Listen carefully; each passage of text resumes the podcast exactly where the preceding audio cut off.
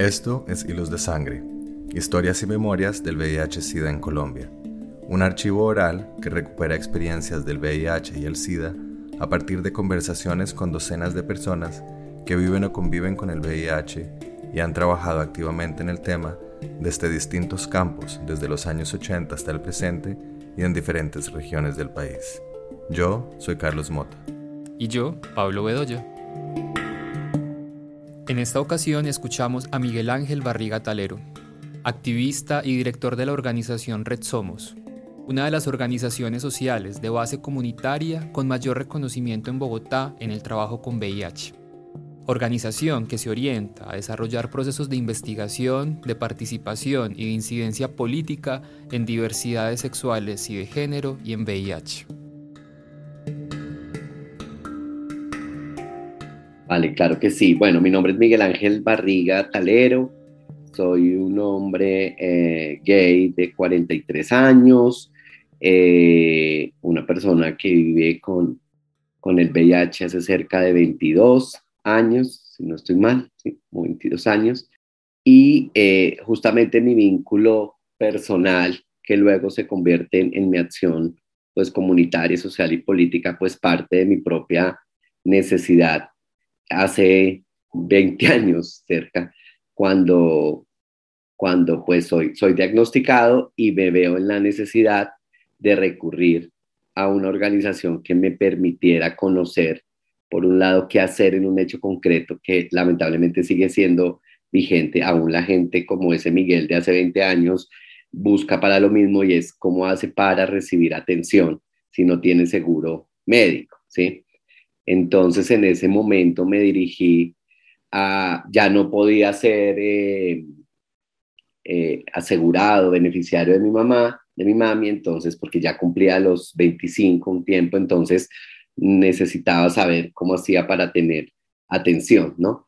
Y me dirigí a la Liga Colombiana de Lucha contra el SIDA, a Liga SIDA, allí en la calle, aquí en Bogotá, y encontré allí a, a Recolvi. Allí funcionaba antes la Red Colombiana Personas Viendo con VIH y me direccionaron a un gran amigo eh, que ya no está con nosotros, pero que representó mucho para el movimiento y para de VIH y para mi propia vida, que fue Javier Leonardo Barón. ¿sí? Javier Leonardo Barón, quien estaba como coordinador en ese entonces de Recolvi, fue quien me atendió, me contó cómo lo que debía hacer, cómo me iba a asegurar, también cuáles eran mis derechos y eh, eso, digamos, fue el inicio, primero de una gran amistad con, con Javi y segundo, un vínculo que, que se eh, permanece hasta hoy con la lucha eh, de las personas viviendo con VIH y de la atención y prevención en VIH. Digamos que hice todo lo propio y Javier me invitó a ser parte de Recolvi en ese entonces,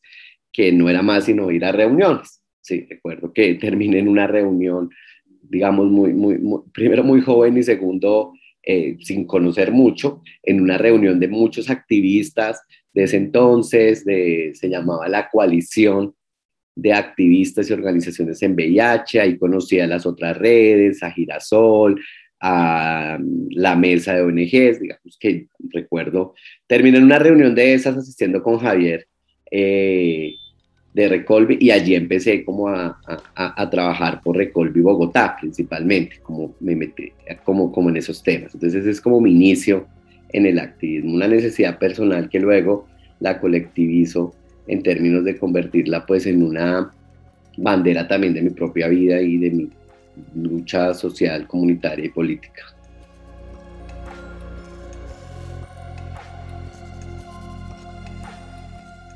Digamos que a mí me causó mucha curiosidad. Yo, antes de, de ser diagnosticado, yo asistía a un grupo de homosocialización, pero para mí era como muy, no lo, lo analizaba directamente en ese momento, pero yo veía, llamaba al discípulo amado, ¿sí? Y yo veía que siempre los domingos, parte de parte de, de, de, la reunión, la finalización, era como prender una vela por los que se habían ido. Yo decía, yo no entendía muy bien ¿sí?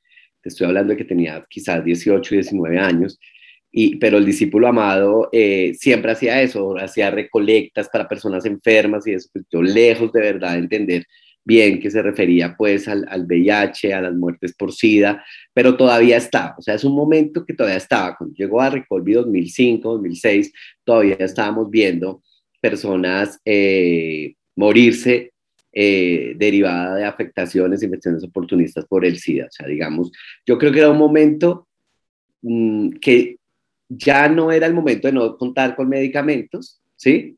Sino era el momento de más fuerte de la, de la no atención integral, ¿sí? De las barreras, que pues hemos avanzado, pero en ese momento era más fuerte. Digamos que ahí la, la discusión no era no existen medicamentos, como iniciando, 1800, 1983, 1990, que me contaban los de esa época, pues no había medicamentos, ¿sí? Para todos. En ese momento, eh, lo que no había era una atención oportuna, integral, las barreras eran muy fuertes, entonces la gente se enfermaba mucho y pues moría. Y lo otro era que no había mucha información, tampoco llegaba, ¿sí? O sea, por ejemplo, yo creo que, o sea, yo realmente creo que no, me infecté en, en, en, mi primera relación amorosa, ¿sí? O sea, de, de, en pareja, ¿sí? O sea, claro, una o diez veces son la misma probabilidad de infectarse, pero en particular para mí fue pues enamorado, como dice uno, no conocía bien del tema, no sabía bien de uso del condón, no tenía condones, bueno, un montón de cosas. Entonces creo que era un momento más en esos dos sentidos. No hay atención integral, era más fuerte, por lo tanto recuerdo que la lucha, por ejemplo, de Recolvi era que, que, que, que se atendiera a la gente, que se le entregara tiempo, ¿sí? Y dos, la información y los procesos de educación, información, comunicación no eran tan fuertes, por lo tanto había un nivel de desconocimiento alto. ¿Sí? En, en las comunidades frente a la infección.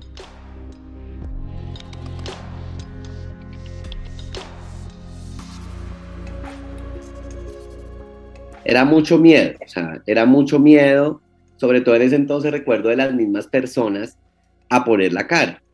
tengo que decir que yo me metí a ese activismo, pero yo no, no lo hacía tan abiertamente como 20 años después poder estar en una cámara y asumirlo así, ¿sí? O sea, digamos que el estigma y la discriminación eran muy fuertes, estaban muy asociados con eh, la exclusión social, el miedo a morir, o sea, eh, porque realmente uno se veía muchas muertes, ¿sí? Muchas muertes en razón de las barreras estructurales de un sistema de salud, muchas muertes también en razón de el duelo de muchas personas que yo tuve que ver muchas personas que efectivamente no lograron entender, por ejemplo, que era un, pues que estamos hablando de una enfermedad crónica, sin cura pero tratable, ¿sí? Entonces también, también vi muchas personas, muchas, muchas prácticas estigmatizadoras y discriminación eh, soportadas, entre comillas, en el amor. Muchas familias eh, creyendo que su hijo tenía que ser aislado en una habitación aparte, no podía trabajar, ¿sí? Recuerdo que era un tema donde la gente decía que tocaba estar pensionado, que yo decía, pero venga, pero si uno puede seguir viviendo en eso. Entonces era un momento donde el estigma y la discriminación era muy fuerte, ¿sí? En este momento estamos igual en términos, pero hay otras formas de su manifestación, pero en ese entonces, digamos, también era mucho ligado a lo que te decía, información, desconocimiento de la persona, porque creíamos que nos íbamos a morir. Que a mí me diagnosticaron y lo primero que me dijeron es que el internista es que primero no eh, evita tener relaciones sexuales, ¿sí? Y dos, eh, eso es un promedio de cinco años, ¿sí? O sea, yo me iba a morir en cinco años. Entonces, el estigma de discriminación era muy fuerte, basado en los prejuicios, en el desconocimiento de, de todo el mundo, los profesionales de salud, de las personas viviendo con VIH muy asustados, pues si a uno le dicen que se va a morir, pues, pues yo no espero los cinco años. Yo dije, pues cinco años voy a vivir y voy a hacer todo lo que, he querido hacer. Otros dirían, pues si ya me voy a morir, me muero ya, ¿para qué me tomo esas pepas? ¿Sí? Muchas pepas, a mí me tocó vivir, o sea, yo me acuerdo que me tomaba tres veces al día seis pepas, ¿sí? O sea, seis pastillas, o sea, una cosa muy fuerte, no había las nuevas tecnologías que tenemos ahorita, ¿sí? Y eso también empezó a evidenciar luego problemas hepáticos, o sea, todos los efectos adversos de los medicamentos en ese momento se veían más. ¿Sí? Gente con lipodistrofia, gente con, eh, eh, problemas estomacales, yo por lo menos tuve mucha resequedad de la piel, un montón de cosas que eran, empezaban a convertirse en marcas sobre el diagnóstico internas y externas, ¿no? O sea, ven, a mí me decían, ¿por qué tienes los labios tan, tan partidos? ¿Sí? Y pues yo no podía decir que era el ritonavir que me volvía así. O yo no podía decirle a nadie que me tomaba una cápsula grandísima. Yo veo estos óvulos de las mujeres eh, y son, eran igualitos y eso se reventaba. Y si se reventaba mal, antes de entrar al tracto, pues uno estaba con ese sabor todo el día, ¿sí? Pero eran seis pastas por 3,18, ¿sí? O sea, las afectaciones, eran muchas pastas, ¿sí? Entonces, eran un momento de, baja tecnología en medicamentos, sí había medicamentos de mala atención, de mayor mala atención y de mucho estigma y discriminación.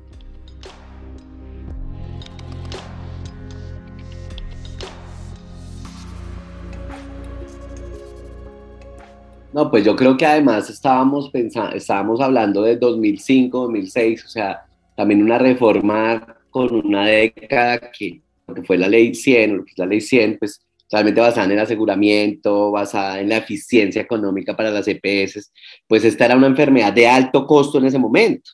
Por lo tanto, era mejor no tenerla o no atenderla. ¿sí? Entonces las barreras son muy fuertes. Lo que pasa es que hoy ya un tarro de medicamentos para VIH no vale nada. ¿sí? En ese entonces tenía uno que pasar por mil autorizaciones. ¿sí? Yo me acuerdo que había, ¿cómo se llama? Los comités científicos, técnicos científicos, para que le aprobaran uno el medicamento. Entonces, si a ti te aprueban el medicamento, pasas por allá 5 o 10 días, entonces que no tenías reserva, o sea, entonces mucha gente dejó de tomar medicamentos también. Entonces, todas las barreras eran puestas también muy en la lógica de que esto era una enfermedad catalogada como de alto costo, una enfermedad catastrófica. O sea, los mensajes eran muy poderosos frente a eso y en, en temas de barreras pues se, se, expresaban. Me acuerdo que trabajamos sobre todas las farmacovigilancia y la gente nos decía, eh, el sistema no nos atiende, nos cambian los medicamentos, nos quitan la cita. Hasta los 25 tuve aseguramiento de mi madre por ser universitario, pero y luego a mí me tocó pagar, o sea, si no tengo un trabajo, ¿qué hago? ¿Sí? esa fue mi llegada inicial al activismo. Entonces, eh, sí, era muy, muy fuerte, o sea, no, hemos avanzado, sí, pero ese momento era muy, muy fuerte.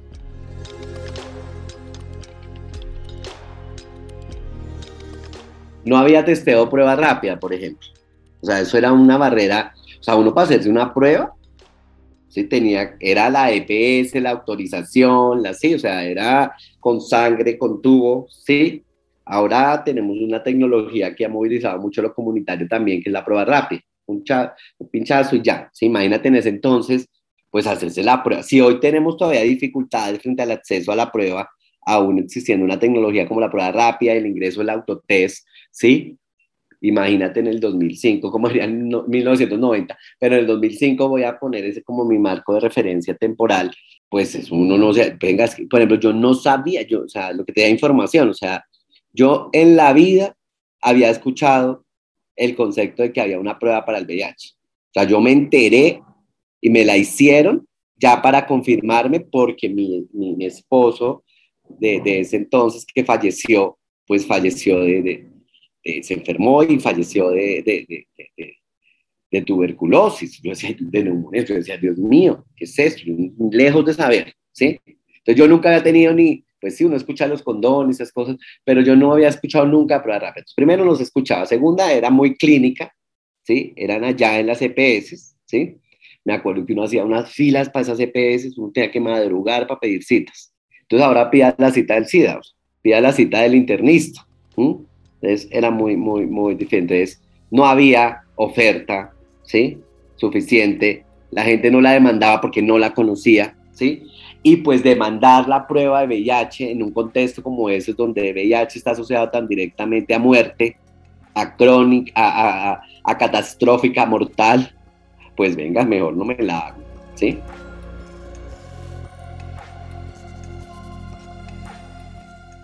Pues porque realmente lo que uno espera era morirse. O sea, si a ti te dicen lo que me dijeron a mí, pues es un constante. Uno, uno espera a morirse. Cuando yo a cuatro años, cinco años, no me he muerto, ¿qué es esto? Y, yo que me puse pues a hacer un montón de cosas, pero, pero por ejemplo para mí fue claro, entonces venga, ¿para qué me gradúo? o sea, muchos proyectos de vida truncados por, por, por desconocimiento, por no sé qué, pero ya cuando la, la, la gente se moría, se moría muy sola, sobre todo porque pues también estaba el estigma, todavía las creencias de que el muerto puede pasar el VIH, ¿sí? O sea, yo me acuerdo que Eudes tenía una sede en, el Patria y les tocaba muy duro frente a sacar a los muertos a escondidas. Estoy hablando del 2005 todavía, ¿sí? Eh, y pues realmente casi que era, seguía siendo la representación de la muerte, ¿sí? Porque realmente morirse por razones de, de, de, la infección de VIH, pues sí es porque estás muy mal, que, o sea, porque realmente llegas a un estadio SIDA fuertísimo, ¿sí? O sea, digamos que hoy suceda eso es una cosa increíble, que suceda en ese momento, pues también lo era, ¿sí? Pero estaba muy asociada como morías tú, o sea, morías calavérico. Entonces también era la idea, y tú ibas viendo como el deterioro, la gente quedaba ciega, el sarcoma, todavía se veía, yo decía, entonces, como que uno se iba muriendo también como en vida también sobre las transformaciones de su cuerpo. O sea, yo tuve que ver mucha gente con una panza así todavía y unas piernitas así. Y ya entre uno se reía, se burlaba, el humor negro, todas esas cosas, ¿sí? Eh, yo me acuerdo que, que, yo me acuerdo que uno veía como esas cosas y Dios mío, y se morían y eso. Pero creo que fue uno socialmente muy fuerte porque pues tampoco eh, había posibilidad de muertes dignas, muertes públicas. Me acuerdo mi pareja se murió y lo que menos quería la familia era decir de que se había muerto. Y, y no sé, eso fue en el 2003, 2004 y 2004 y, y es el momento que yo hablo con los sobrinos ya súper gigantes, sí. O sea, eh, cosas como esas. Pero también al mismo tiempo entiendo que hicimos mucha resiliencia, o sea, la gente hizo mucha resiliencia. Primero, los activistas, la gente, los amigos, como todo el tema de solidaridad fue muy fuerte. Y también se convirtió en algo de humor para nosotros. Yo me acuerdo, yo iba a unos encuentros que se llamaban Vivir Mejor. Y entonces allá se molestaba con el tema de la muerte fuertísimo. Me parecía muy crudo. O sea, en ese momento eran los espacios de resiliencia y, y era como, ah, te vas a ganar el kit de cremación, de cremas, de cremación, no sé qué, eh, la foto, y vamos marcando quién se va muriendo porque pasaba eso. También, digamos, se naturalizaba, pero también se volvió resiliencia, burlarnos un poco de eso. Era como un reto no morirse, ¿sí? O sea, pues porque además estábamos hablando de muchos activistas ya de años que sí les tocó vivir toda esa época sin medicamentos, que sí era diario morirse, ¿sí? Acá de moría gente, yo también vi morir gente, pero no, pero no tanta como antes seguramente, pero se volvió así, entonces como las dos cosas, sí, eran una cosa muy, como muy fuerte. No hablar de qué, sí, por el miedo las familias, los novios, las parejas. Ahora pues también mucha gente enterarse, ¿sí? De que vives también con VIH o que tienes SIDA porque tu marido se murió de eso, ¿sí? O, o sea, eran muchas muertes al tiempo, son muchas cosas. Creo que, que era muy doloroso. Pues finalmente la muerte es muy dolorosa, ¿sí? Pero es, pero es menos cuando uno la sabe que es natural y que se tocas, pero con una carga de estigma tan fuerte y de discriminación, pues ni siquiera puedes, ¿sí? Vivir un dolor como, como fuerte, ¿no? O sea, creo que es porque además es, es, es, es, es tenaz.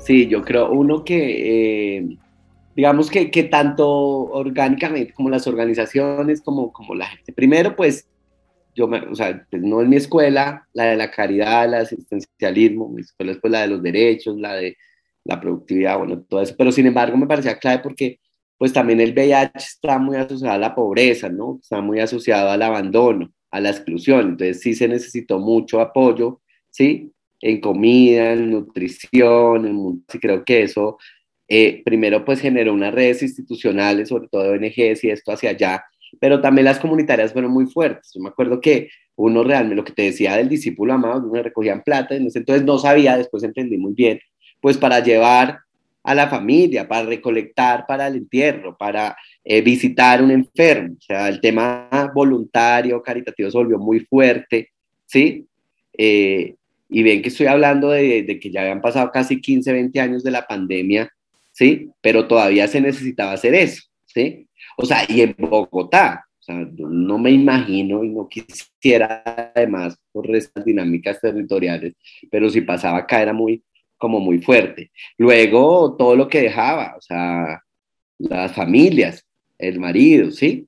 Al tiempo tocaba acompañar, al, porque no estábamos hablando también de, de, de tocaba acompañar legalmente, ahora, desde que le muere el marido, la familia del marido le va a quitar todo, lo poquito, el televisor que hicieron juntos, o sea, era una cosa muy, muy berraca, o sea, pero también era muy berraco, pues que no queríamos hablar de esto, o sea, los muy, o sea, claro, voy a defenderlo, ¿sí?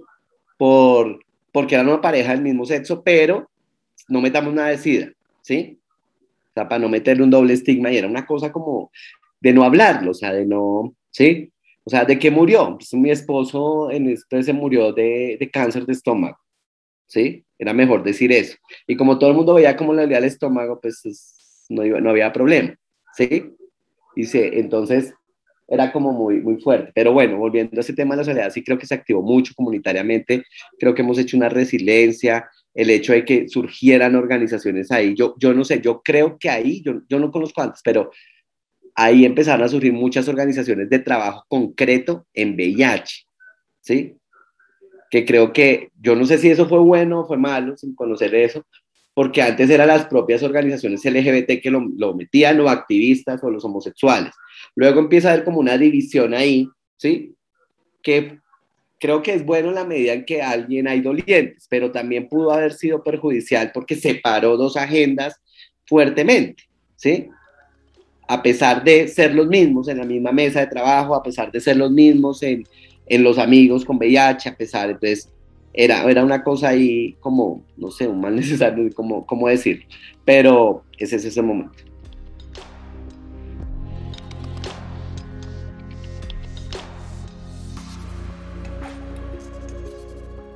Estamos hablando de un periodo donde necesitaba emerger con propiedad la diversidad sexual, sea, necesitaba emerger con propiedad la agenda propia de la diversidad sexual.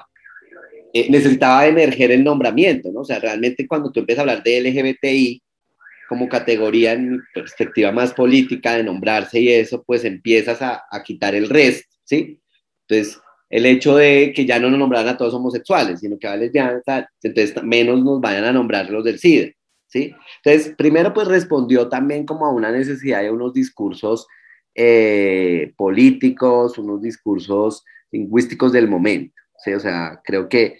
Y, y, también hubo una agenda, claramente, para que sucediera eso. O sea, no porque esté mal, reitero, ¿sí? O sea, el papel que juega Planeta Paz, ¿sí?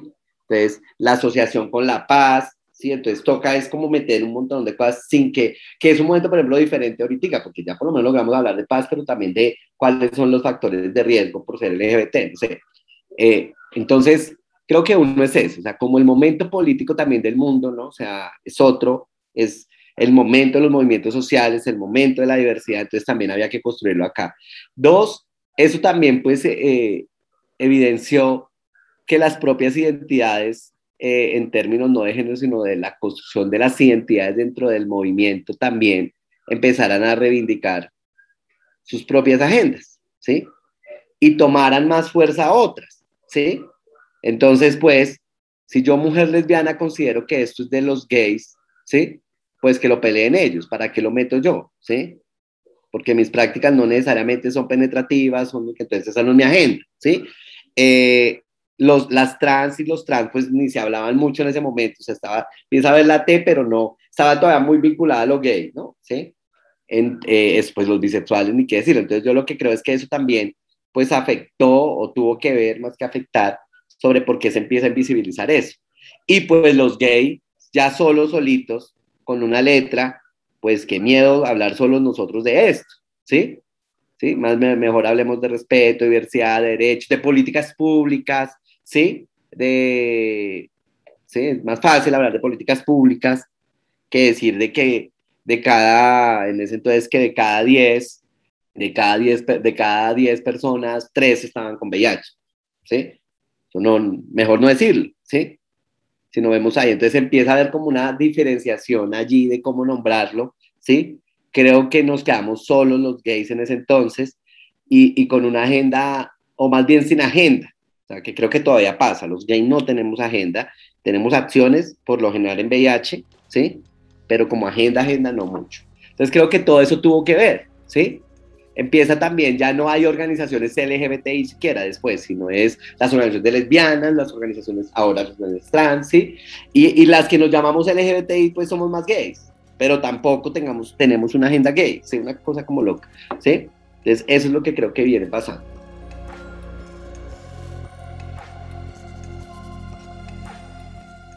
como te decía, digamos, yo realmente como un joven en ese entonces, 18, 19 años gay, pues buscaba era socialización.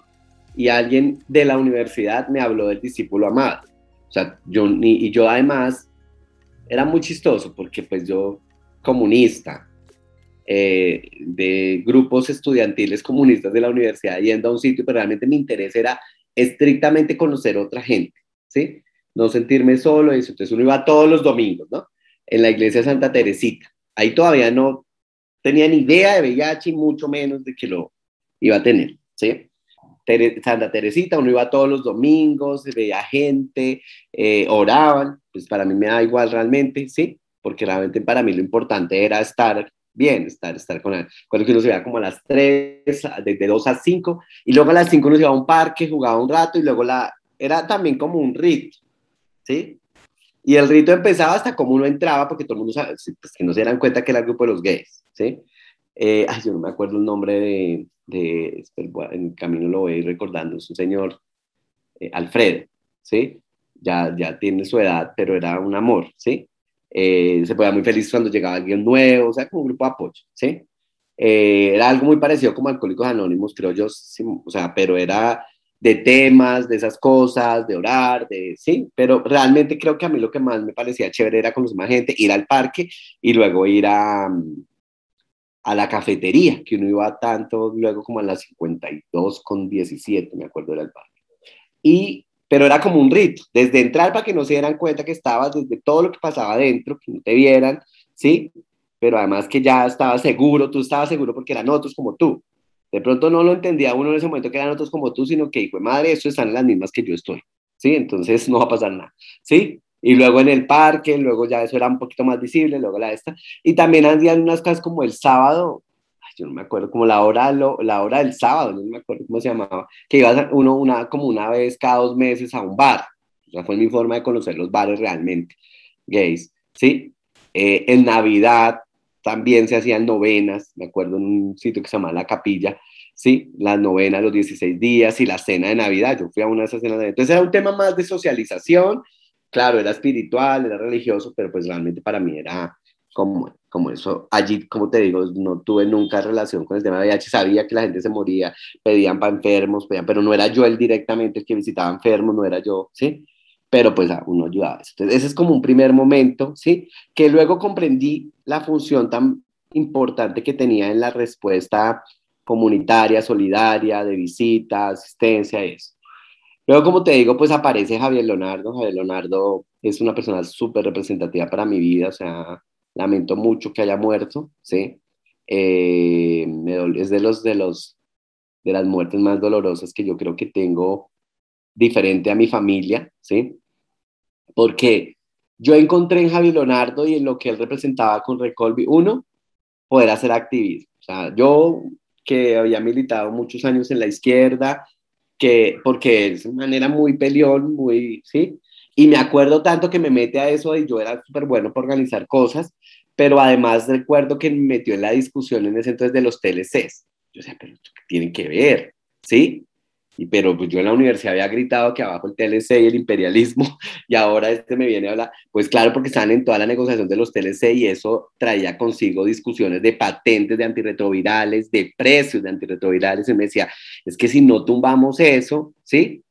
Va a haber menos acceso. Yo me acuerdo que él me decía, por una botella que vale, eh, estos hijos de madres nos los cobran en 500 dólares, si, lo, si, no tuviera patente, con eso le dábamos a 20 personas, no sé. Entonces, yo me acuerdo que él fue a Washington, entonces yo lo admiraba muchísimo, yo este man, y entonces empezó a darme como la conexión en que yo podía hacer política, que podía tener una postura de izquierda también en un movimiento como el movimiento, o sea, que, no, que, no, que era real eso de que realmente los TLC y el Banco Mundial, el Fondo Monetario Internacional, todo eso que uno decía en la universidad, pues tenía cedero, como que de verdad, o sea, en algo tan básico como unos medicamentos, ¿sí?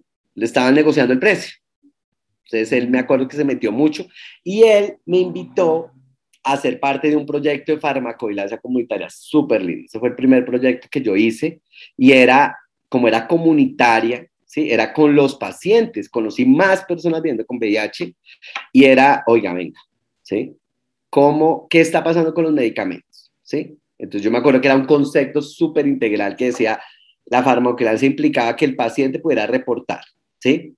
Pero que no solo dijera, ay, no es que le va mal porque usted no se los toma, sino yo me acuerdo que construimos una cosa súper bonita que decía, oiga, pero es que si a alguien le va mal en el tratamiento uno, el sistema tiene responsabilidad, se los está entregando tarde, se los cambia a cada momento, eh, le entrega fraccionado. Encontramos casos como Tenace, me acuerdo, el Cincelejo, que le entregaban a la gente medio frasco, a otro medio, es una cosa, ¿sí? Es que les entregamos así para que no los vendan, ¿no? Son un negocio, o sea, un montón de cosas que yo encontré, también creen, entonces, que eso tenía que ver con el sistema de salud, con todas esas barreras terribles que tenía, esa negación del derecho a la salud, no importa que sí. Y yo decía, venga, pero es que si uno no toma las pepas, se muere. O sea, realmente nos están matando, ¿sí? O sea, cada demora en una fórmula, entonces empezamos, no, como les escribían mal la fórmula. Entonces, ¿qué depende del sistema? ¿Qué depende de la persona? Porque la persona también decide. Encontramos cosas como que la gente decía que la hierba de no sé qué, ¿sí? Eh, yo descanso, yo me tomo solo la mitad, yo sí, también creencias de la gente, conocimientos, y también el propio medicamento. Ahí empecé a conocer sobre el tema de las interacciones, por ejemplo, con hormonas, eh, con la marihuana, con los... ¿Qué tiene que ver el medicamento? ¿sí? Entonces, él me metió en, en temas que permitieron que yo hiciera un anclaje, porque además eso también justo eh, coincide con mi retiro de la militancia izquierda. ¿sí? O sea, orgánica. O sea, yo me salgo del grupo político del que pertenecía a la universidad, me pasa esto, ¿sí? Y me encuentro con Recolvi. Pues ya llegué con conocimiento, con ideología y ahora entro pues a, a conocer. Entonces era así como todo, ¿sí? Radicaloso, ¿sí? Radicaloso izquierdoso, ¿sí? Y ahí me metí en otros cuentos de lo LGBT, del sexpol, de, de o sea, tratando como hacer las conexiones con lo que era yo, ¿sí? Eh, y ahí es donde, pues, Recolvi juega un papel súper importante, luego conocí otro amigo, Juan también, muy pilo él, muy también de, la, de las luchas universitarias, que también y estaba pues con el diagnóstico, hicimos un, un, trío pues maravilla, nosotros nos, así como nos querían, la mayoría nos detestaba, siempre ha sido, porque éramos jodones, ¿sí? Y jodones con ideología y con teoría y con, ¿sí? digamos que hay uno, yo decía, yo era el más izquierdoso, eh, Javier Barón era como el, el carismático, empático, no sé qué, y el otro Juan era como el, el, el ñoño, el nerdo, el técnico, ¿sí? Entonces nosotros tres hacíamos, hicimos el proyecto, hacíamos maravillas, ¿sí? ¿Sí? En términos de ponerle, y creo que representamos mucho para el desarrollo de Recolvi como del movimiento, que más nuevos, ¿sí? Javier ya un poquito más, pero nosotros con Juan sí éramos súper nuevos en esto, ¿sí? Era recién Entonces, y encontrándonos con un poco de gente ya vieja en esto, ¿sí? Entonces también fue como, como en ese sentido construimos nodos, como la universidad uno organizaba cosas, construir nodos en varias ciudades, entonces fue una cosa muy importante, muy, muy, muy importante, ¿sí? Para la incidencia política, para mi desarrollo y para el vínculo con lo que yo, digamos, en ese momento representaba también ideológicamente o creía más en lo, en lo ideológico.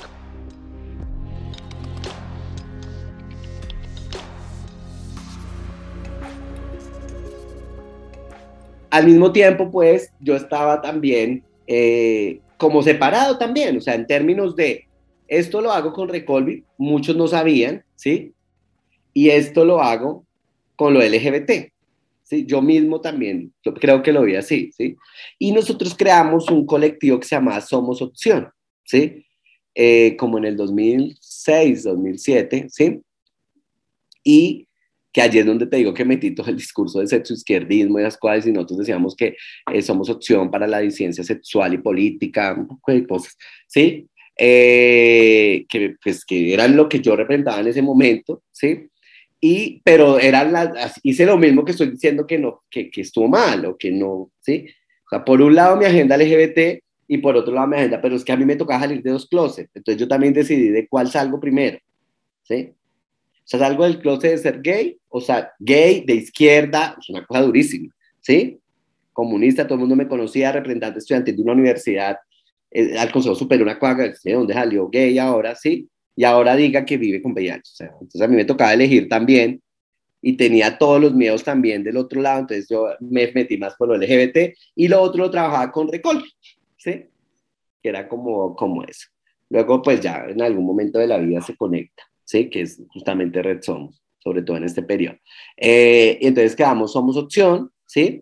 que era más un colectivo para también para incidir políticamente en temas LGBT, era el momento de las políticas públicas, yo cuestionaba mucho en ese entonces, yo decía, venga, ¿por qué todo es chapinero? ¿Sí? O sea, como yo era bien de izquierda, o sea, no, eso es un gueto, eso es una cosa ahí, ¿sí? Eh, chapinero bien los ricos, ¿sí? Chapinero era clase alta también para los gays, ¿sí? Chapi Gay, le decían, y yo decía, además, el sistema capitalista nos está absorbiendo en esos lugares, solamente nos permite estar allá, a oscuras, nos permite estar, no, vamos a, armar un grupo que no esté en Chapinero y nos metimos en el centro, en la Candelaria, que también era acá porque es cultural, más fácil, pero allí porque vivíamos allí, ¿sí? entonces empezamos a trabajar desde allí, a organizar un colectivo LGBT, ¿sí? Entonces también un poco, mm, seguramente habían otros, pero pero Red Somos lo que, en ese entonces somos opción, lo que le permite también al movimiento en Bogotá es empezar a territorializar. Pues hasta todo el mundo se, se, se asombraba que hubiese otro grupo en una localidad que no fuera Chapinero, ¿sí? O Cine Rosa. Y pues ahí tuvimos la, la, la, voluntad de cómo trabajarlo como en temas de, de, cultura, de no sé qué. Y lo otro que yo criticaba mucho en ese entonces es, venga, pero ¿por qué nosotros solo tenemos que ser LGBT metidos con los LGBT? Y, por ejemplo, todo el mundo me criticaba, y todavía hay activos que decían, ay, es que ustedes no trabajaron en ese entonces, que hubiera un centro comunitario acá, que hubiera una mesa LGBT, no. Nosotros nos metimos a la Comité de Mujer y Géneros con las viejitas, nos metimos al, al, comité, al Consejo Local de Juventud, nos metimos a los ancochos con los jóvenes, al Festival de Egipto, o sea, nos metimos al movimiento comunitario. Yo venía a esa escuela, ¿sí? Lo que menos quería era ser LGBT ya, ¿sí? Entonces somos opción se metes a esos, a esos temas, ¿sí? Y pues ya en el 2007 mmm, decidimos, eh, Somos Opción, y llegó otro combo, ¿sí? Todos muy de izquierda realmente, ¿sí? Eh, se llamaba Dominarte, que hacía cine, ¿sí? Los domingos en la oficina, y yo dije, chino, ya estoy, man, lo conozco, pues claro, había estado en mi mismo grupo político, pero la nacional, ¿sí? Y él tenía ahora con su novio un grupo que, que, que hacía el cine diverso, chévere, dominarte cine. Y me encontré a otro, ¿sí? Haciendo muy también eh, eh, un ritmo que se llamaban ritmo latino, no sé, también hacían teatro, hacían cosas culturales gays, ¿sí? Eh, entonces nos unimos como los tres, ¿sí? Empezamos a trabajar los tres ahí en Candelaria, ¿sí? Ellos estaban en la localidad de Santa Fe, nosotros, entonces nosotros dijimos, con los amigos, eh, eh, vamos a organizar. Además, porque nos iban a dar un recurso en el IDEPAD y entonces tocaba tener una figura jurídica. También es que muchas ONG nos han puesto así. Ese no es el problema, sino si nos dejan ahí, ¿sí? Entonces, no, pues legalicémonos, ¿sí? Para que nos dieran cuatro millones. Hicimos un proyecto y no sé qué tal, y luego todo el mundo volvió de eso. Después cuando llegó el requerimiento de la DIAN, ¿sí? Porque llevaban dos años sin funcionar. Solo era para un proyecto, que nos pasa a todos. Luego es cuando yo digo que me encuentro con todos estos combos 2009, ¿sí? Con todos estos combos, con Dominar Cine, Felipe, que también había estado con nosotros en Funcomisiones. Eh, entonces empieza con Yesid, que ahora se llamaba Candelaria Diversa, y dijimos, venga, pues esto es red, es una red, ¿sí? Entonces Red Somos empieza a trabajar, es como una red de colectivos, ¿sí? Somos opción, que éramos los políticos, ideológicos, tal. Los otros que eran los audiovisuales, hacíamos videos, no sé qué, las películas, y Candelaria Diversa, ¿sí? Con Yesid, ¿sí? Que hacía todo el tema cultural, ¿sí? Entonces también le dio un modelo a Red Somos. Red Somos dijo, todo proyecto que haga Red Somos iniciativa va a tener esos tres componentes. Entonces, desde entonces tú ves que Red Somos tiene una parte política, educativa, derechos, una parte audiovisual, comunicativa y otra parte cultural, ¿sí? Porque éramos ahí. Luego se nos pegan, digo se nos pegan en el buen sentido de la palabra, eh, empiezan a llegar mujeres a Red Somos y creamos un colectivo que llamaba, ¿cómo llamaba yo? somos mujeres diversas, ¿sí?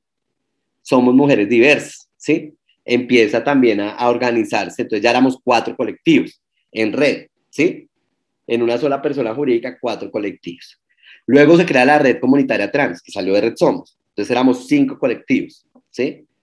¿Sí? Eh, eh, Daniela entra a trabajar, Catalina con nosotros, ¿sí? Y empezamos a camellar con ellas y luego pues ellas ya también como en el 2013, 2014 creo salen, pero ellas fueron parte de una de las eh, colectivos de Red Somos, ¿sí? Desde ahí va como su inicio, ¿sí? claro, también en la normalidad pues propia de las agendas, ¿sí?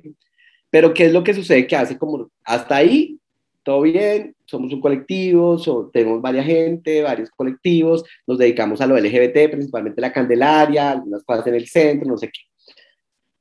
En el 2000, que nos marca muchísimo, en el 2011, por el trabajo que tenía Red Somos, ¿sí? Nos, eh, ah, bueno, este compañero que digo de Recolby, Juan, fue de Red Somos. Entonces estábamos en Recolby en la parte de VIH y en la parte, pero él sí le, él, él, fue uno de los que hizo que metiéramos más temas de VIH en Red Somos. Eso sí quiero reconocerlo, ¿sí? Eh, pues él sí estaba más metido en ese tema. Yo estaba un poco más en el closet en ese tema, o estaba en el closet en ese tema. Eh, luego nos dicen, venga, ¿por qué no hacen la guía de HCH, de hombres que tienen sexo con hombres, para listar el proyecto del Fondo Mundial? Me acuerdo que nos dieron como 14 millones con mil actividades, ¿sí? Y en un mes, una cantidad de cosas, Dios mío. Y, y entonces empezamos a coger toda la gente que teníamos, los, los, muchachos, teníamos un proceso en Puente Aranda, festival, que entonces empezamos, hicimos esa guía. Esa fue nuestra entrada al VIH, pero también, ya personalmente yo decía, esta puede ser la conexión. O sea, no puede ser, digamos, empezamos a no puede ser que yo esté en la misma lógica y no puede ser que la agenda esté tan separada cuando realmente esa guía me permitió a mí verlas. Yo no conocía las cifras, hasta ahora conocía el VIH, las cifras generales, ¿sí?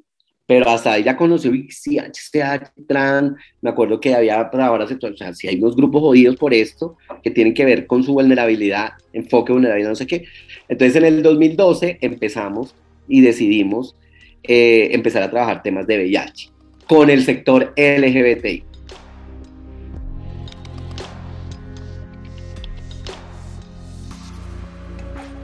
Creo que fuimos como de los primeros que hicimos esa conexión ahí, en Bogotá, con el proyecto del Fondo Mundial. Luego eh, entramos como de sus receptores, eh, con otras organizaciones, ¿sí? Entonces eso también nos empoderó muchísimo, nos empoderó muchísimo en el tema, nos desarrolló técnicamente, nos dio comprensión el proyecto del Fondo Mundial, ¿sí? No como proyecto ellos que nos dijeran qué hacer, sino pues nos posibilitó recursos, nos posibilitó un espacio, un discurso, conocer, etcétera. Entonces, nos volvimos allí y eso fue generando como una mayor comprensión de que Red Somos siendo una organización LGBTI, LGBTI, LGBT, ya todavía no decíamos ni la I, ¿sí? Eh, tenía que sentarse en un asunto por convicción personal, ¿sí? porque había gente ahí uno no lo hablaba y porque nosotros no podíamos seguir pensando. Y la agenda era muy amplia, o sea, la agenda LGBT, nosotros ya habíamos hecho agendas sociales LGBT en Candelaria, en Puente Aranda, donde más hicimos? En Santa Fe, en un montón, hicimos cosas. Oiga, pues dediquémonos a un aspecto fundamental y de una vez matamos dos padres y un solo tiro y soy yo, ¿sí? Somos nosotros mismos, ¿sí? Entonces empezamos a trabajar como ese tema. De hecho, creo que eso también influenció mucho en la separación de colectivos ¿sí? O sea, las mujeres salen, arman su propia organización, la red comunitaria trans también arma su propia organización, o sea, por decisiones que son políticas, por decisiones que son de la perspectiva, no son ni buenas ni malas, son, ¿sí? Entonces, empezamos como a trabajarle con las posibilidades que nos da el Fondo Mundial, a desarrollar muchísimo, ¿sí? ¿Y qué pasó? Pues que en ese proyecto del Fondo Mundial, donde Red Somos tuvo un protagonismo fuerte, en ese periodo, pues empezó a caer todos los grupos LGBT, porque necesitaban líderes, pares, y le da más a los gays, entonces necesitamos líderes pares. Tuvimos 347 líderes pares entre trans, HCH, eh, trabajadora sexual, entonces Red Somos empezó a fortalecer mucho trabajo comunitario y fue como la conexión entre lo LGBT, ¿sí? Y el VIH, aunque cada uno seguía trabajando sus cosas, pero también creo que ayudó muchísimo a meter el tema en las organizaciones LGBT, por lo menos de base, ¿sí? Porque creo que las de base lo comprenden y lo comprendemos, aunque no, ¿sí? Pero las más grandes, las históricas, las de derecho, las del litigio estratégico, las del cabildeo, que son, o sea, son prácticas necesarias que hemos ganado, no mucho, ¿sí? Creo que es en ellas donde más hay eh, tensiones, creo yo, ¿sí? y me ha pasado con organizaciones, o sea, donde vamos a discutir sobre el tema de la donación de sangre, ¿sí? Pero no solo por ser gay, lo que pasa es que están discriminando si se vive con VIH, ¿sí? Pero solo hay que decir que, sí, eh, ahorita viruela cínica. O sea, es una cosa que nos da principalmente a los gays, pero organizaciones grandes consideran que no lo debemos hablar tan directamente, sino decir que le da a todo el mundo. Pues, no, no todo el mundo, ¿sí? ¿Es para todo el mundo? Sí, pero es por contacto sexual. ¿Y dónde más están los contactos sexuales? No, o sea, eso no es por, por ser más o por ser menos, es, ¿sí? Entonces, creo que eso, pero las organizaciones de base sí lo comprendieron, las chiquitas, las mesas, eh, las universitarias en ese entonces, o sea, como las más chiquitas.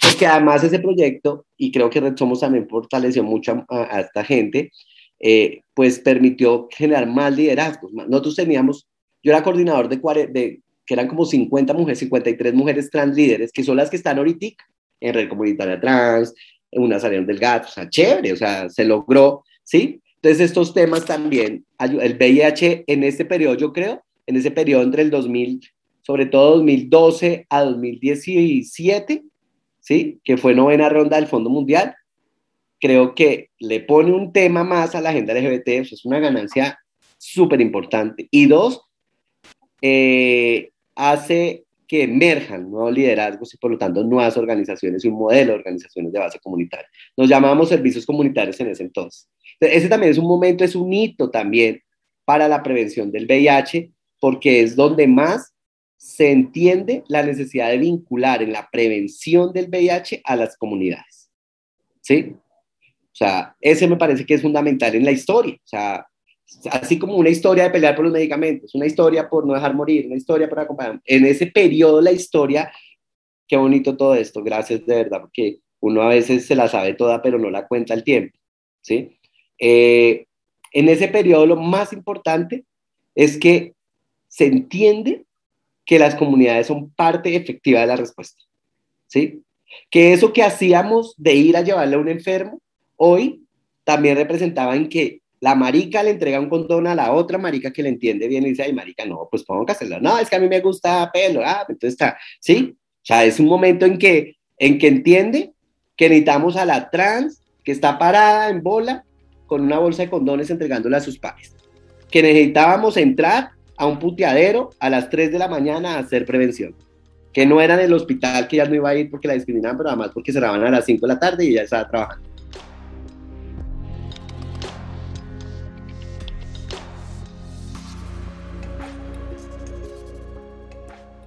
es un periodo muy importante para, para la respuesta del VIH. Las comunidades en el centro, en el centro la prevención, ¿sí? Fuertísimamente. O sea, creo que ese es un elemento muy, muy interesante. O sea, y dos, pues todo el desarrollo también de la prevención combinada que empieza ahí. Hoy ya es más clave lo de prevención combinada, pero en ese entonces, venga, nosotros demostramos, digo nosotros, la, los comunitarios, pero también incidió muchísimo Somos en hacer comprobación comunitaria, por ejemplo, la prueba rápida de salir. Nosotros nos, o no, el ministerio nos mandó, casi le falta cerrarnos, ¿sí? Porque íbamos a un sauna a hacer pruebas, ¿sí?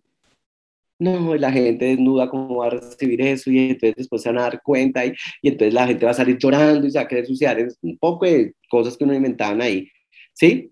Pero entonces también es otro momento. Además, como hace ese, las comunidades del centro, también los desarrollos de los modelos de prevención se incentivan, se demuestran por las comunidades, como organizaciones como Red Zone, porque sacamos carpa. A nosotros nos, para, nos llegó la policía y nos llegaba salud a levantarnos la carpa. ¿Sí? Entonces, digamos, no, pues negociemos, no, pues pasen un protocolo. Hicimos un protocolo comunitario para las carpas. ¿Sí? Y hoy todo el mundo saca carpas. Demostramos que se podía, que no era tanto. Entonces, ese es otro momento clave, demostrar que las comunidades también podían prestar servicios comunitarios, ¿sí? Entonces, eso me parece como clave, como en ese momento, ¿sí? Porque ahora ya había más tecnologías, ¿sí? O sea, eso que te digo que me pasaba a mí en mi, en mi época de tener que ir a hacer la fila de la fichita para hacer, tomarse la muestra. Ahora tú lo puedes hacer, ¿sí? En 20 minutos, ¿sí? O sea, entonces empieza como todo este tema, las tensiones fuertes con los bacteriólogos, con, ¿sí? O sea, no, como esa gente no sabe, esa no sé qué, ¿sí? O sea, es una cosa. ¿Para qué les van a dar condones? Claro, no que se lo roban, es un montón de cosas. O sea, demostrar que las comunidades tenemos el poder de llegar a las comunidades, que somos un puente, eso es como fundamental. ¿sí? Ahora necesitamos, ahora, que también te que creo yo, que nos fuimos para el lado de la prevención primaria y descuidamos la prevención secundaria. ¿Sí? Porque entonces yo ya no era una persona viendo con sino soy un HCH. ¿sí? Yo ya no soy una persona viendo sino una mujer trans. Entonces, claro, eso también ayudó muchísimo a seguir invisibilizando. Y a las personas viviendo con VIH les daban recursos para fortalecer la red, que genita, claro. Pero todo el tema de barreras, todo el tema de los mejores medicamentos, todo el tema de la atención integral queda de otro lado porque centramos en la prevención, ¿sí? O sea, es una cosa, entonces ahí aparecen conceptos súper poderosos como el MIPA, mayor involucramiento de las poblaciones afectadas, que nosotros empezamos a trabajar, nosotros somos cogió los, los resultados del estigma y discriminación del 2010 y los movió por todo el país, diciendo, mira, sí están las personas con VIH, ¿sí? O sea, no pueden desaparecer porque entonces entra el discurso de las poblaciones clave, ¿sí? Y las poblaciones clave ya no, pues, ya de mala, ustedes ya están infectados, con ustedes son otras acciones, ¿sí? Todavía el vector, controlar el vector de la infección, ¿sí? O sea, entonces, dediquémonos a las poblaciones claves para que no se infecten, ¿sí? y las que ya están infectadas, pues que sus redes fortalezcan la incidencia y la abogacía. Pues realmente en las organizaciones de VIH, pues se generan es como organizaciones de pacientes muy ligadas a las CPS, a los grupos de apoyo, ¿sí? Como estas cosas. Mientras que en el otro lado, la prevención, eso, en el país hubo 1.400 con el proyecto líderes y, y 152 organizaciones comunitarias trabajando prevención en VIH. Un poder ni el berraco. ¿sí? Pero las de, las de personas viviendo con VIH no tanto, porque también hay una, una mirada, digo yo, de infantilizar, usted ya está infectado, pues lo que hay que hacer es que se cuide, cuida de ti, cuidar de mí, todas las cosas que pues sí se necesita, pero yo no soy de la escuela, ¿sí? yo soy de la escuela, y madre, de, que del empoderamiento, de eh, los derechos, de la pelea, sí, todas esas cosas, ¿sí? Entonces, mira cómo esas cosas como que suceden. Si avanzamos mucho en prevención, vinculación, pero también se desconoce un poco el papel de las personas viendo. O sea, fueron las que se murieron, fueron las que se trajeron medicamentos, ¿sí? Fueron las que tutelaron, todas esas cosas, ¿sí? Entonces también viene un poco la financiación, las personas viendo con VIH, porque ahora es eso, ¿sí? Entonces Red Somos ha estado como, entonces por eso mucha gente dice, pero Red Somos, ¿qué es? Una organización LGBT, es una organización de personas viviendo con VIH, o sea, como que, ¿no? O sea, entonces también es, es como, como, como empiezan pues las tensiones también, donde si, si las organizaciones de mujeres, por ejemplo, otra vez, sí, o sea, pensamos, venga, pero realmente el sí está en los hombres, ¿sí? Y no porque yo no sea, porque yo sea misógeno, sino que son unas cifras reales, entonces también empiezan a haber esas tensiones entre lo uno y lo otro, ¿sí? Entonces decíamos, ¿qué intervenciones hay que hacer entonces con mujeres para que ellas, por ejemplo, ahí sí debería haber más prevención, más temas de violencia basada en género, o sea, otros, otros temas que no, que, que no eran iguales a los de los hombres, porque pues acá nos tocaba trabajar otras cosas. Entonces, ese es como un periodo como clave, creo que eso nos lleva mucho como al momento de participación de las comunidades, prevención combinada y pues las nuevas tecnologías para la prevención, ¿sí? Principalmente la PRED, el autotest, el PET, o sea, como poder, eh, dicen, creo que ya llega uno un momento también, lo que pasa es que en Colombia llegan como 10 años tarde, ¿sí? El tema indetectable, intransmisible sea, creo que todavía estamos en ese momento, ¿sí? O sea, pero ese es un desarrollo súper poderoso que podría convertirse un elemento fundamental de consigna para las personas viviendo con VIH. Puede reducir estigma, ¿sí? Puede reducir estigma interno, ¿sí? Porque ahora acabamos de, de, de, de sacar los resultados del índice de 2021 y pues todavía una de las prácticas sociales por las que más optamos todavía las personas por no hacer luego de ser diagnosticado es evitar relaciones sexuales o tener parejas estables. ¿Sí? Entonces, esto es súper poderoso, ¿no? pero ahí está toda la atención con los médicos, ¿no? Eso no existe, eso no es, no es verdad, es mejor que siga usando, eso no sé qué. Entonces, ahí estamos, pero ese es un momento súper, súper clave, ¿sí? súper, eh, que podríamos como explotarlo más, porque sí es un tema clave para las personas viviendo con VIH, ¿sí? Y ligado, y creo que ya para acercarme más, el COVID creo que nos permitió mostrar o confirmar que el VIH está ligado absolutamente con la protección social, con la calidad de vida y con las determinantes sociales. O sea, lo que hizo Red Somos y por edificar, o sea, o sea, claro, todo el mundo entró en pobreza, claro, sí, pero se es más pobre cuando se es enfermo, se tiene una enfermedad como el VIH, ¿sí? Me puedo empobrecer más, ¿sí? O sea, si una persona, ¿sí? Y interseccionado con todo lo que mostró el COVID, eh, migrante, pues mío, o sea, tengo que, ¿sí? Entonces creo que son otros momentos, o sea, COVID y movilidad humana está demostrando que esto está muy ligado, ¿sí? O sea, que una persona se acerca más a la infección, se hace más vulnerable a la infección en razón de su pobreza, en razón de las oportunidades, de la homofobia, en razón de la migración, ¿sí? O sea, no por ser migrante, no por ser venezolano, sino por todo lo que ello genera, ¿sí? Caminar, tener que darlo para que me dejen bañar, ¿sí? O sea, un montón de cosas, ¿sí? Que si yo vivo con VIH, muchos, ¿sí? Todavía se vio en COVID, que se enfrentaron a pensar que nos íbamos a morir. A mí mismo me pasó, yo yo decía, Dios mío, yo no puedo salir, ¿sí? Porque me voy a infectar más rápido, porque si me infecto, ¿sí? ¿Qué me salvó? Indetectable, intransmisible, entender muy bien eso, ¿sí? Que si era, o sea, que cualquiera le da sí, pero que si le da a alguien que no está detectable es más grave, claro, lo puede llevar a una UCI. O sea, todas esas cosas sirven, pero, pero digamos que el COVID movilidad humana está mostrando que está la interseccionalidad, o sea, intersecto, o sea, que no es que hasta ahora apareció, siempre ha estado, pero nunca habíamos tenido el escenario para confirmarlo, ¿sí? Para corroborarlo. Es que a nosotros nos tocó eh, apoyar personas, ¿sí? En lo, en lo básico como eh, el, estudio de estigma y discriminación dice que todavía más o menos el 80% no cuenta que vive con VIH. Entonces, imagínate ese 80% en COVID confinado para ir a pedir sus medicamentos o tomárselos a escondidas en su casa. O sea, o sea, mostró, o sea, develó, o sea, bajó el telón, como se dice, o subió el telón, no sé. Entonces, develó también, ¿sí? Que pues si antes no contestaban para dar una cita, ahora menos. La gente se quedó sin medicamentos, ¿sí? La gente decidió retirarse sus trabajos antes de arriesgarse, ¿sí? O sea, porque no, o sea, no hubo personas viendo como diciendo, me es algo el tema porque, ¿sí? Y yo como digo que es que tengo una, ¿sí? Mire, conocimos gente que hasta dijo, yo no me vacuno todavía porque se dan cuenta, o sea, porque estaban vacunándose a los viejitos y a los de enfermedades. Entonces, si me ven vacunado, se van a dar cuenta que tengo una enfermedad. Creo que es otro momento también, ¿sí? O sea, mira todos los momentos que, que tengo. Y ya ya es como en lo que estamos, ¿no? Un poco ya Red Somos en este momento está en, esa, en esas interseccionalidades, está trabajando con migrantes, con personas LGBT, eh, ahora nos estamos metiendo mucho en el cuento de jóvenes también porque estamos preocupados por dónde está, dónde está creciendo más la infección, jóvenes de 14 a 24 años está más, ¿sí? Y allá tenemos que, o sea, hay que contrarrestar, ¿listo? Porque a dice pre, listo, ¿sí? Pero para las otras ITS, las conexiones con las otras ITS, es una persona que tiene otra ITS, es también posible que llegue en un momento a tener VIH, porque las prácticas son las mismas, ¿sí?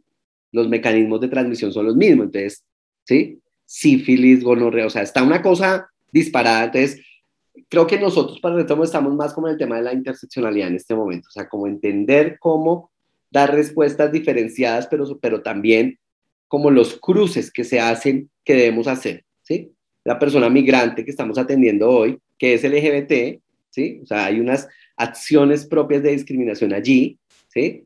Pero que también vive con VIH, o sea, digamos, tres condiciones, o sea, y es irregular, cuatro, o sea, una cosa, entonces, creo que eso es lo que estamos como, como trabajando como Red Somos, eh, y ligando todo eso, y para finalizar, pues, eso que se demostró entre el 2013, 12 y 17 y que sigue demostrándose, pues que reconozcan organizaciones como Red Somos y otras tantas que hacen acciones preventivas, que hacen acciones de atención y que se les reconozca no para, para palmadita, sino para la sostenibilidad. O sea, nosotros tenemos un concepto muy poderoso hay que llamar prestador primario comunitario y es que seamos modo de, o sea, no, no por ser, no, no por no ser IPS nos prestamos servicios comunitarios en salud y no por eso no tenemos derecho a que se nos reconozca económicamente, ¿sí? No para, no, no para que algunos, porque también no tensiona el movimiento social, ¿no? ¿Sí? Claro, pues hay que hacer incidencia, hay que hacer veeduría, pero también está demostrado que los servicios comunitarios entre pares funcionan más, ¿sí?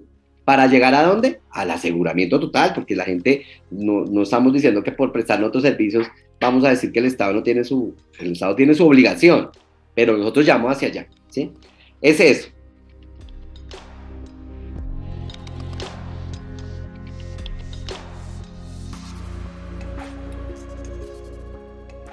A empezar de, en este momento hacia atrás para irme acordando, ¿sí? Creo que hay una poderosa en este momento que, estamos súper enamorados y desarrollando y es la unidad médica comunitaria. O sea, nosotros entendiendo eso el prestador primario, entendiendo eso, también hemos entendido que necesitamos darle estructura, método, procedimiento, flujogramas a cómo prestamos esos servicios comunitarios, ¿sí? O sea, allí digamos, o sea, cómo organizamos el tamizaje, cómo organizamos acompañar a alguien para PRED, cómo acompañamos a alguien cuando eh, ahorita en viruela símica, o sea, como, como de, de, de, de, voy a decirlo, pues en otro lado se llaman clínicas para hombres, clínicas diferenciadas, esta es nuestra unidad médica comunitaria, ¿sí? Que, que, que no se vuelve, o sea, que, que no es una IPS, aunque tenga que volverse, entre comillas, clásica, ¿sí? Sino que es una organización, un, un, espacio comunitario, o sea, donde se decía el director de la unidad, decía que me quedé pensando mucho, es que aquí viene alguien a hacerse la prueba no binaria porque es tan feliz que puede pintar las uñas acá mientras espera hacerse la prueba. Y nadie lo mira, nadie, antes no falta la loca que le pregunta que cómo se, cómo se hace, o sea, sin ningún, o sea, entonces ese es el primero, o sea, ese es un desarrollo, o sea, entender que prestamos servicios comunitarios, que lo tenemos que hacer bien, y que tienen que tener un carácter diferencial, ¿sí? libres de prejuicios, libres de, estigma, libres de discriminación, pero que se tiene que hacer sostenible, porque ¿quién, quién no paga? ¿sí? Ese es lo primero. El segundo, la, el servicio ya concreto para atención a migrantes y refugiados LGBTIQ y personas viviendo con VIH. Tu pana te cuida. Es una cosa súper linda, ¿sí? Que inició como un eslogan para un flyer, ¿sí? De tu pana te cuidas, inclusive surge en COVID, ¿sí? Pero que nos permitió un poco estructurar como los servicios, Dios mío, es que si nos llega una persona migrante, ¿sí? Nos llega, ya vive con VIH. Al principio no nos decían, un poco con la expectativa y con el miedo de que no lo atendieran, ¿sí? Y la expectativa de que, ay, si me diagnostico acá me atienden, ¿sí? Que ya no solo necesitaba una prueba, un medicamento, sino que necesitaba donde dormir, necesitaba, mire, lo, lo básico, bañarse. O sea, que lleva 45 días caminando, ¿sí? Y llega cualquiera, lo van a mirar mal porque está sucio. Y él mismo, así no lo miren mal, o sea, yo les digo acá en Red Somos, les digo, eso es como mi primer servicio, porque es el primer momento tan propio y tan digno de las personas, o sea, estar limpio, o sea, estar tranquilo consigo mismo. Para al menos decirle, mire hermano, no tengo nada, pero bañese y busquemos cómo estabilizar, ¿sí? Entonces, tu pana te cuida tiene toda esa mirada, desde la mirada de estabilización humanitaria hasta la mirada de salud, pero ¿de qué nos sirve si esa persona le digo que vive con VIH pero no tiene servicio de salud? Y no puede estar en el sistema de salud porque no está regularizada. Entonces tuve que meter acompañamiento jurídico y en derechos, ¿sí? Ya después de que esté asegurada, pues ahora le pasará lo mismo que nos pasa a los colombianos, navegar para que no atiendan, ¿sí? Eh, pero también cuando esa persona le tiene que contar cómo ha sido víctima de trata, cómo han abusado de él, ¿sí? Cómo sufre porque dejó todo su vida ya, entonces necesita acompañamiento psicosocial, entonces todo el tema de medios de vida, entonces es todo un, todo un modelo que se llama Tu Pana Te Cuida, es súper lindo, que es para atención a migrantes LGTBI más y personas viviendo con VIH. ¿sí? Digamos, ese nos parece como, como clave. Nosotros trabajamos mucho por nuestros orígenes, como te contaba, desde el punto de vista muy comunicativo y luego, por ejemplo, este de eh, indetectable, intransmisible, es también por una agenda es, es indetectable, intransmisible, hacia un asunto en la política pública. O sea, creemos que debe volverse, estar ahí puesto, ¿sí? Sea, y hemos hecho los últimos tres años trabajando mucho en ese tema con profesionales de salud, con los mismos pacientes, ¿sí? Las mismas personas, eh, produciendo información, ¿sí? Eh, porque, bueno, y, para, y eso está anclado con el otro, que es saber es ganar, ¿sí? Y es, nosotros seguimos insistiendo mucho en que la gente se diagnostique temprano, haya pruebas, o sea, y la haya donde le dé la gana, o sea, hágala, ¿sí? En Red Somos, pero también puede hacerla en la carpa allá en el Santa Fe, o sea, tenga acceso a la prueba, porque un diagnóstico temprano, pues no solo te salva la vida, sino te mejora la calidad de vida y pues, llegas a detectar. O sea, no es un doble indetectable intransmisible ya, ¿no? Si no hay pruebas, si no hay atención, si no hay medicamentos y si no hay adherencia, pues no. Entonces son como, como cosas que hemos como, como trabajado fuertemente en el último periodo. Saber es ganar, indetectable, transmisible, ¿sí? Eh, ahora, pues, otras estrategias más relacionadas con la, con la prevención combinada como preparados, que es nuestra estrategia para PREP, ¿sí? Inicialmente surgió como un tema más informativo frente a la PREP salvaje, cómo se hacía, y ahorita ya se estructura más como un modelo de, acompañamiento hacia la PREP, ¿sí? digamos, también comunicativo, pero también eh, clínico, también eh, psicosocial, ¿sí? Eh, ligado a otras ITS. Entonces son como ya nuestros proyectos específicos.